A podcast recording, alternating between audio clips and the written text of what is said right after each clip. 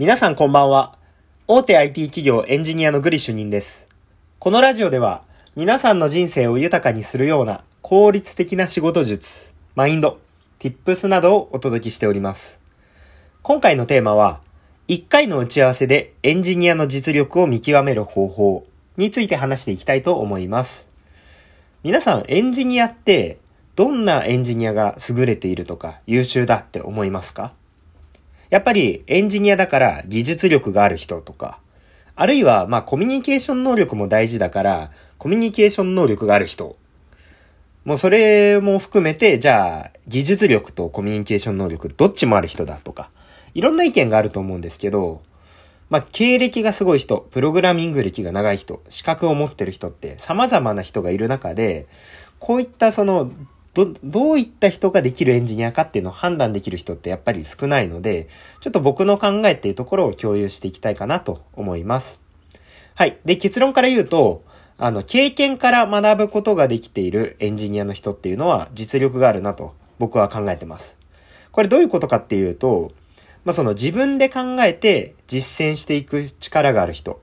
例えば、あの、システム開発をした時に、過去のシステム開発経験から今回はこういったことをやらないと、あの、危なそうだとか、こういう風にやったらうまくいくよとか、そういったことを自分で考えて実践できる人っていうのは、やっぱり力があるなと思います。で、これ当たり前かもしれないんですけど、やっぱり設計書通りに言われた通りに作るっていうスキルを持ってる人、十分エンジニアとして必要なんですけれども、それだけではなくて、設計書に書いてある思想を理解して、きちんと、あの、自分の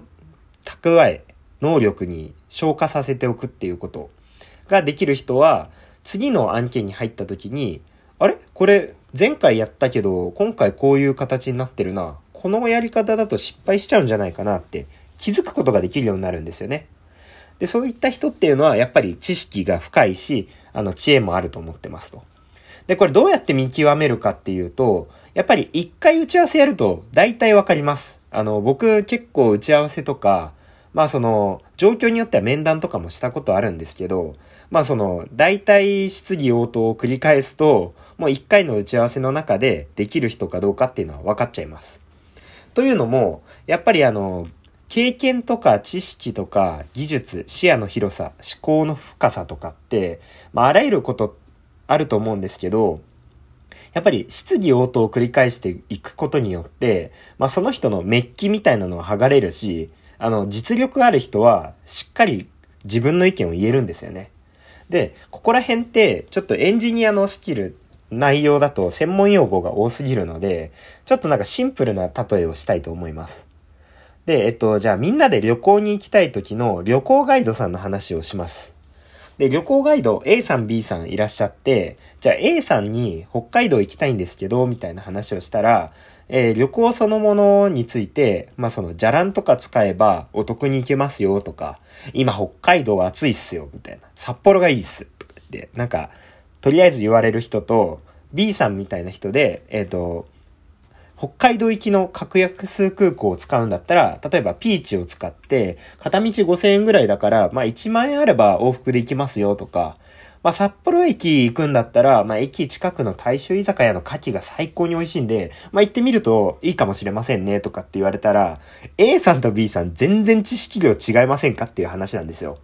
A さん何、なんすか北海道が札幌が暑いとかって、よくわかんねえし、みたいな、なるわけですよ。一方で B さんってなんか、駅近の何牡蠣が最高にうまいとか、どこすかみたいな、教えてくださいってなるじゃないですか。